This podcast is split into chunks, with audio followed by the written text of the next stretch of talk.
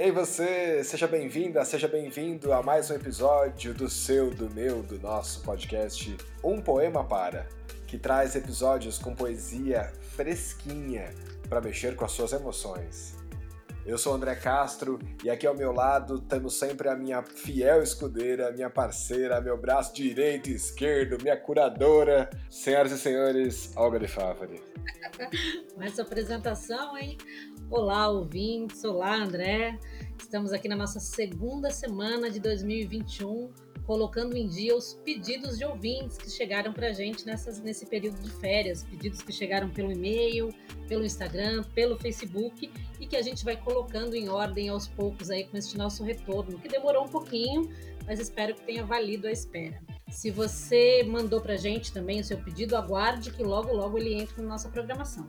E recentemente a Olga fez um salve geral nas nossas redes sociais dizendo com uma mensagem, assim, ó, é dia de escolher poema, me mandem suas sugestões de poetas e tudo mais.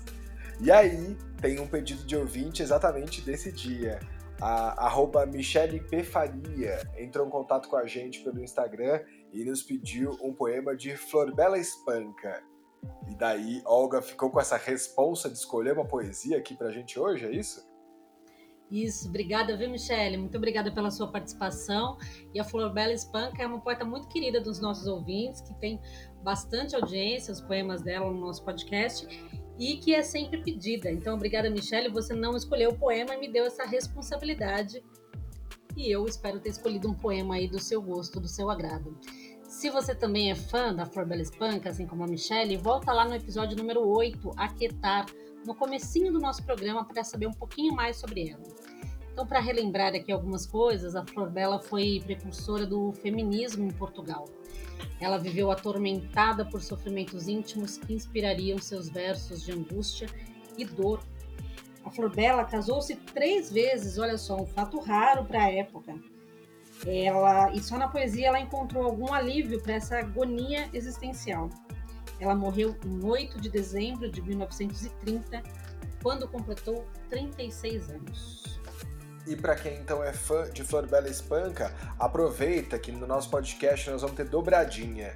No nosso próximo episódio, vamos ouvir um poema dedicado à Flor Bela. Foi escrito por um ouvinte poeta que nos enviou seus versos por e-mail.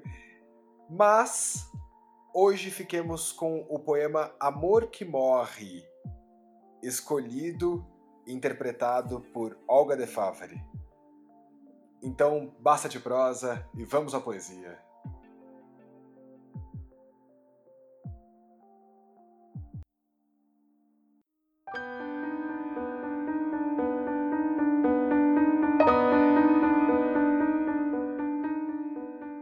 Amor que morre. O nosso amor morreu, quem diria? Quem o pensara mesmo ao ver-me tonta, ceguinha de te ver sem ver a conta. Do tempo que passava, que fugia, bem estava a sentir que ele morria. E outro clarão ao longe já desponta, um engano que morre e logo aponta.